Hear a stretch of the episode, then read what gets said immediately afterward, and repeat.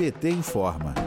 O Brasil terá o pior PIB, que é o Produto Interno Bruto, entre as principais economias em 2022. A previsão é do Fundo Monetário Internacional, o FMI, que baixou de 1,5% em outubro de 2021 para 0,3% a estimativa de crescimento brasileiro este ano. O relatório Perspectiva Econômica Mundial foi divulgado nesta terça-feira, dia 25, em Washington. Com os dados revisados, este é o terceiro corte seguido feito pelo fundo nas estimativas para o desempenho do PIB brasileiro em 2022. No início de 2021, a expectativa era de alta de 2,6%. Entre 15 grandes economias que tiveram as métricas revistas, o Brasil foi o único a ficar abaixo da taxa de 1% de crescimento em 2022. Para 2023, as estimativas foram revisadas para cima para a maioria dos países, menos o Brasil.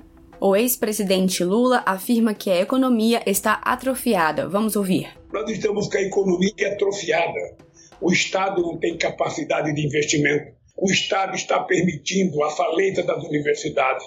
O Estado diminuiu quase a zero o orçamento da ciência e tecnologia. Eu tenho muito orgulho, mas muito orgulho, de ter ganhado as eleições em 2003 e ter gerado, no tempo em que o PT governou o Brasil, 22 milhões de empregos formais com carteira profissional assinada.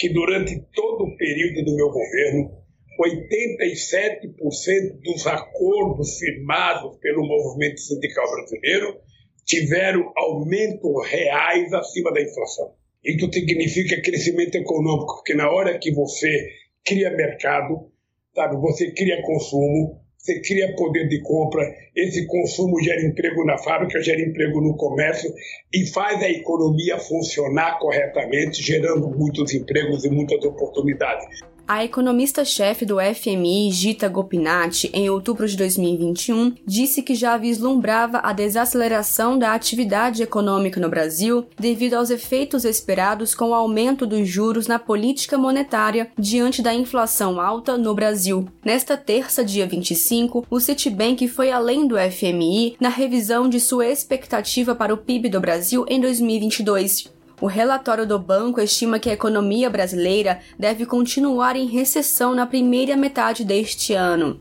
De Brasília, Thaisa Vitória para a Rádio PT.